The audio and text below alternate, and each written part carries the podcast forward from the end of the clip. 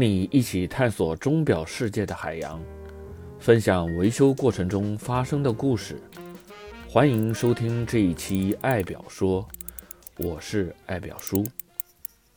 上期表叔和大家聊了一下市面上啊你能看到的这些瑞士品牌，这些品牌呢用的机芯啊基本上都是 ETA 的机芯，呃，甚至包括一些比较小众。但是呢，产品价格还是定位比较高端一些的这个品牌，比如说宝奇莱啊、博莱士啊、明仕啊、啊雷蒙威啊、波尔啊，包括像一些计时的这个康斯登啊，这些品牌呢，它用的机芯啊，基本上也都是 ETA 的机芯。呃，更不用说像万国啊、卡地亚呀、帝舵呀、泰格豪雅呀这些比较中高端的品牌。也都会采用一部分的 ETA 的机芯。那么在瑞表市场上啊，你会发现啊，ETA 机芯啊，基本上是占据了半壁以上的这个江山。呃，你看到的瑞表里面，感觉啊装的都是 ETA 的机芯，所以呢，会让很多人呢觉得啊，ETA 机芯和瑞士手表有这么一个等号的关系。也许这种错觉啊，对于很多才刚刚接触瑞士手表的朋友来说呢，是存在的。啊，你看商场里卖的这些品牌啊，虽然这个牌子都不一样，但是呢，你回家一研究啊，一发现这个基本上都是一些 ETA 的机芯，于是你就得到了结论，哎，瑞士品牌就要用 ETA 机芯，ETA 机芯就是好。那不然的话，为什么这么多品牌要用 ETA 的机芯呢？呃，有关这些中小品牌啊，或者一些独立表厂使用 ETA 机芯的原因呢？上期。啊，表叔也跟大家聊过了。那么既然如此的话，这么多品牌啊用 ETA 机芯，也绝对不是一种简单的跟风的行为。呃，表叔维修过很多块七十年代、八十年代这个装 ETA 机芯的这个手表，比如像英纳格、梅花、美度啊，这些都是比较常见的品牌，他们呢都是装的 ETA 的机芯。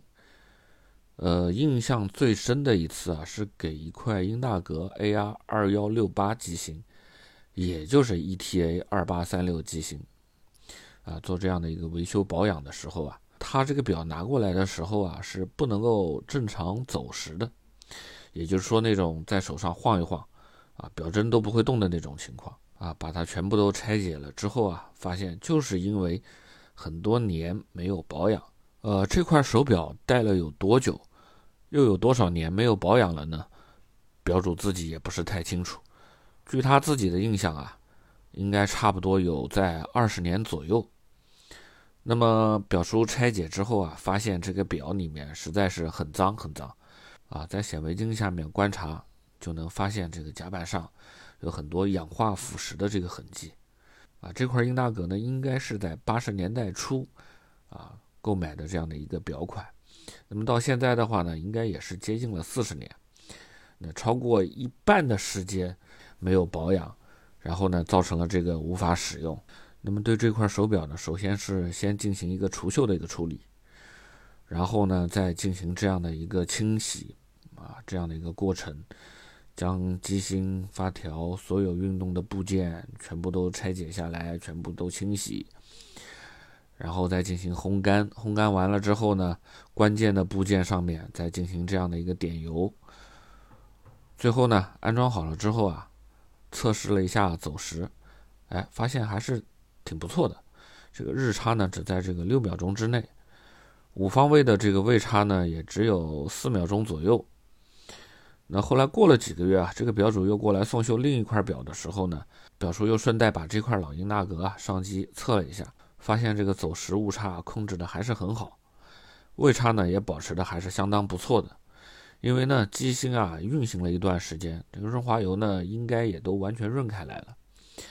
呃，机芯的摆幅呢还是稍微有所提升的啊，稳定在两百九十度左右。那位差的话呢也是在五秒左右。呃，和大家说这个事情呢，就是想告诉大家，ETA 机芯的这个素质啊相当不错。加工精度也很高，呃，表叔看过 ETA 的这个机芯的加工图纸，有些关键部位的这个公差允许范围啊，是一丝都不到，是应该是半丝左右。那所谓的一丝呢，在这个机械加工中啊，其实它就是零点零一毫米，就是一毫米的百分之一。零点零一毫米的这样的一个精度要求，算不算高？那对于这么一个微小的机芯而言的话，这样的一个公差范围，是不是足够可以保证它的运行配合比较紧密，运行稳定度比较高？除了这个加工精度啊，呃，ETI 这块做的非常好之外呢，那它用的材料呢也相当的不错，特别是像油丝，呃，非常的纤细。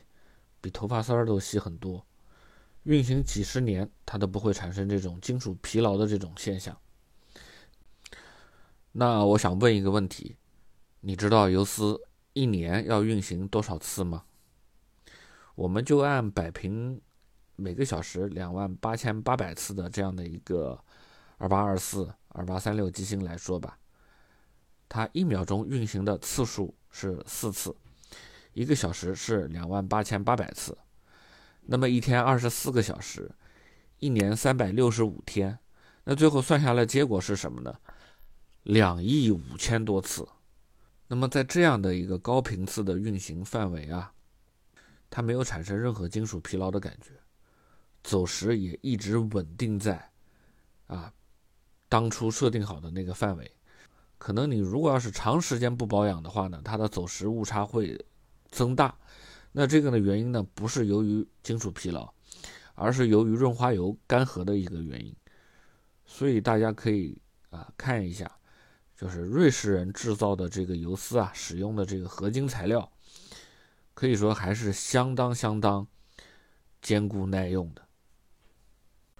那么对比一下国产的机芯，在这块做的就不是那么好了，可能受限于材料研发上面的一些制约吧。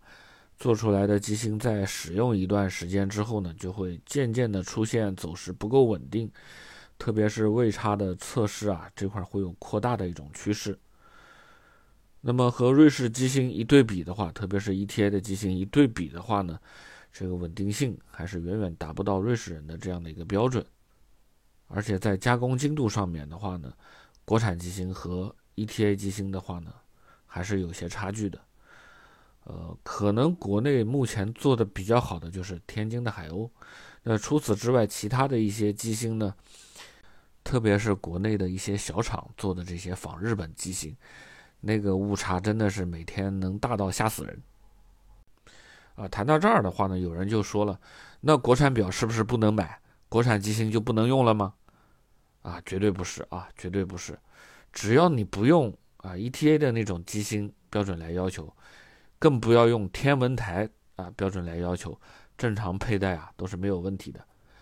毕竟按照手表质量检验国家标准 QB 斜杠 T 幺二四九杠二零零四中的条款要求，对于机芯直径大于二十毫米或者面积大于三百一十四平方毫米的机械手表，定义为一型表。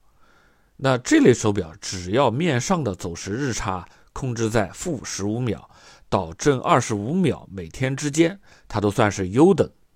那这个面上是指一个什么概念呢？就是你手表啊正常平放在桌面，手表的表盘指针就是朝天摆啊，这个就叫面上。啊，那要做到这一点难还是不难呢？其实既难也不难。为什么这么说呢？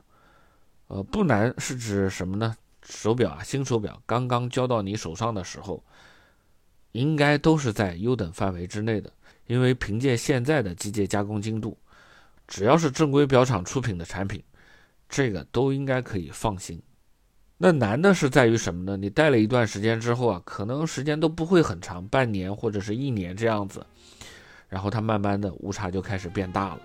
所以呢，表叔说，国产表想要做到这一点，啊，既难也不难，就是这么一个情况。好了，这期节目就聊到这里，我们下期见。